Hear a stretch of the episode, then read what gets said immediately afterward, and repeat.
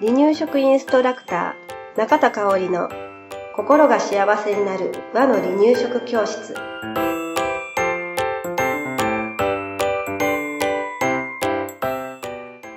第124回です。番組アシスタントの山本智子です。よろしくお願いします。はい今日もよろしくお願いします、えー前回123回目はうん赤ちゃんが寝る時の部屋の環境のお話をしたんだけれど、はい。今日はね遊ぶ時うん。に気をつけるうん。部屋の環境はい。のお話をしたいと思います。はで今までね大人だけの生活だったお家に赤ちゃんがやってきますと、うん。ガラリと生活が変わってしまいます。そうだねうんうんであのまだね、うん。ねねねの時はね。うんうん。そうは変わんないよそうやね赤ちゃん動かないからね、うん。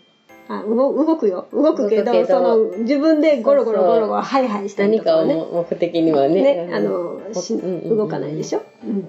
あの、ところが、うん寝返りとかハイハイが始まるとね、これね、大変なん。ね、好奇心の 塊で。塊になってしまって、うんもう、なんか、10年経ってしまうと、どんな家やったんやろうって。忘れてしまうし家で赤ちゃんを見ることがって思うとね、ね。もうちょっと今は絶対無理やなと家になってしまってるんだけれど、うだね。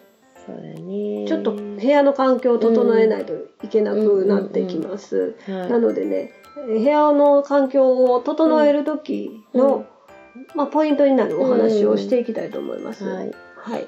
まずはね、うん部屋全体を見てみましょう。んんで、二つポイントがあるんだけれど、物が落ちる危険はないかっていうのを見ようかな。うんはい。赤ちゃんがちょっと引っ張ったらバサバサバサって何かが落ちてくるとか。うん例えば、そうですね、なんか、今自分の目の前にピアノがあるので思ったんだけれど、うんテーブルカバーみたいな。テーブルクロスみたいなそうそうそうそう。テーブルクロスみたいなうん。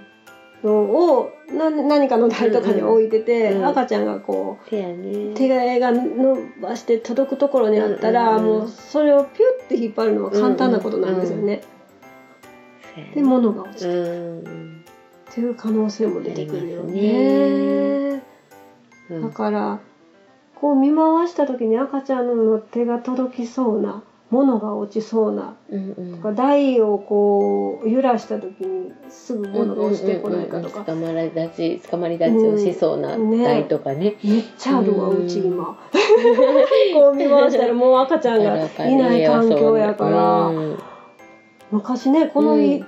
ここで保育士をしてたからうんって思うとうんうん今もう断然変わってしまってる 部屋の環境が。うんうん ということで、うん。物が陥る危険がないかっていうことが一つ、うんで二つ目が整理整頓がされているかってうん。いうことね、うん。もう無理やな。この時点で無理ですね、赤ちゃんが触って困るものがあると思います、うん。うん。あのー上にうん。小さいうん。お兄ちゃんお姉ちゃんがいる場合は、おもちゃそうそれ大変やったよ大変よね。ねなんか年もそうそこそこ離れてたから、うんうん、4つおも離れちゃの種てるから、ね、類がね またちっちゃかったりとかして。そう。うんもう口に入れてあの、うんもう飲み込んでしまうんじゃないかぐらいうんのちっちゃいおもちゃとかね、うん。あるからね、うん。ビー玉のおはじきなんかもそうなんだけれど、そういったものがないかっていううん。のを確認せなダメだし、大人のものでもね例えば筆記用具類、うんそうやね。ね。うんうん、クリップうん。もそうだしハサミ消しゴム、うんうん。ペンまあいろいろもう全部ですね、うんそういう赤ちゃんが触ったらまずいものうんうん。はねうん。触らないところに置きましょう、っていうのがまず基本のうん。2つになります、ではね置いてるものをね見ていきたいと思います、まあ、ちょっとねお話今したお話の中にも入ってるんだけれど、うん。小さいものがないかっていうのをうん見ましょうね、はい。うん、あの赤ちゃんが遊ぶ空間と、うん。兄弟がいるんだったら兄弟が遊ぶ空間を、うん。なかなか分けにくいんだけれど、うん。分けるっていうことも大切かなと思います。うであのまあよく言うのが3点、直径3 9センチ以下のものはうん。危ないよっていうね、うんうんよく言いますうん。ね。はい。はい、なんかおままごと用品でもね、うんこうパカって切ったらパカって分かれるようなうんものもあるけれど、あれって分かれるとすごいちっちゃくなるんですよね。そうそうそうそう。ね、うんで口でまたまんまってパクッとしたら。バクッとしちゃうからね、うんあれあれ結構ねもう、うんお口に入れる間は、うん怖いあのしそれで遊んでもいいんだけれど、うん大人がそばで見守りながら遊ぶっていうのが大事かな、はい。一切過ぎてもうんね、うん。はい。では次です。先の尖ったものうん。を気をつけましょう、はい。ペンうん。ハサミうん。体温計耳かきなどね、口に入れると危険ですね。はい、耳かき今思い出しました、うん。えーこれなんかで話したかなう私、ん。なんか聞いたかも。はい。あのおじうんと私のいとこの話なんですけれど、うんうん耳かき、えーおじが昼寝してました若かりし頃、聞いたかも。聞いたでしょ？聞いたかな。でうん耳かきをうん。その息子だったか娘だったか忘れたけれど、が寝ているおじの耳に突き刺しました、うん。鼓膜が破れましたっていうことがあったんだって、うん。子供としてはうん。耳かきしてあげよう真似そう真似してるだけなんねうん。うちもいとこがお兄ちゃんを妹の耳かきをしてあげてっていうのがあった。あった。もう怖い怖い、ね、やっぱ手にかね。手ねに届くとこに置いたら。ダメね。ね。うん。だからねあの子供は良かれとしてね、真似をしてるのね。だね。うん。っていうことがあるので気をつけてください。うん、なんかこう、うん、そうね。うん。これは触らないよということを伝えるっていうのも大事だしね。うん。はい、次です。はい色が出やすいとか溶けやすいものうん。も注意ですね。新聞紙、広告などもね、口に入れると色が落ちるのでね、はい。えー気をつけてあげてください。はい。はい。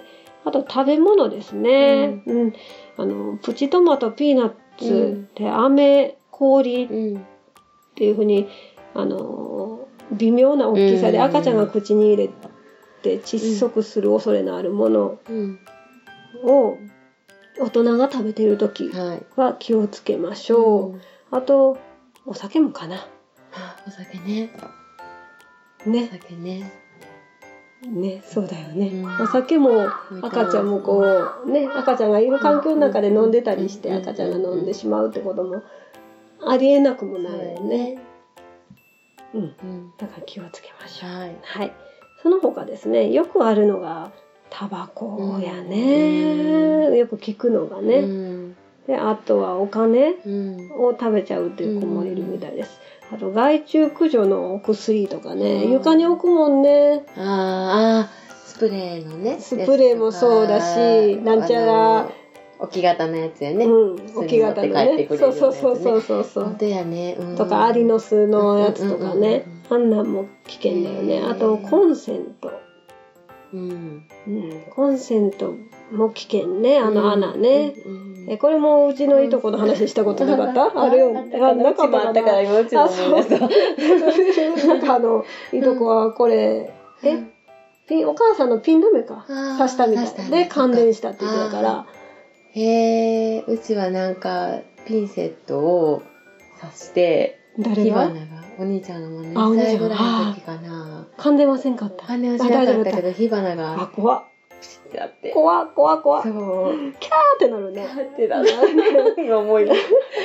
コンセントね、うん。やっぱりね、うん。子供ってなんかその穴とかすっごい気になるよね。穴に落としたりよくしてたしてるよね、そうなのよ。ねコンセントは。そうちっちゃい時は結構カバーしたりね、うんコンセントにうん刺すかあのカバーしたりしてたけど。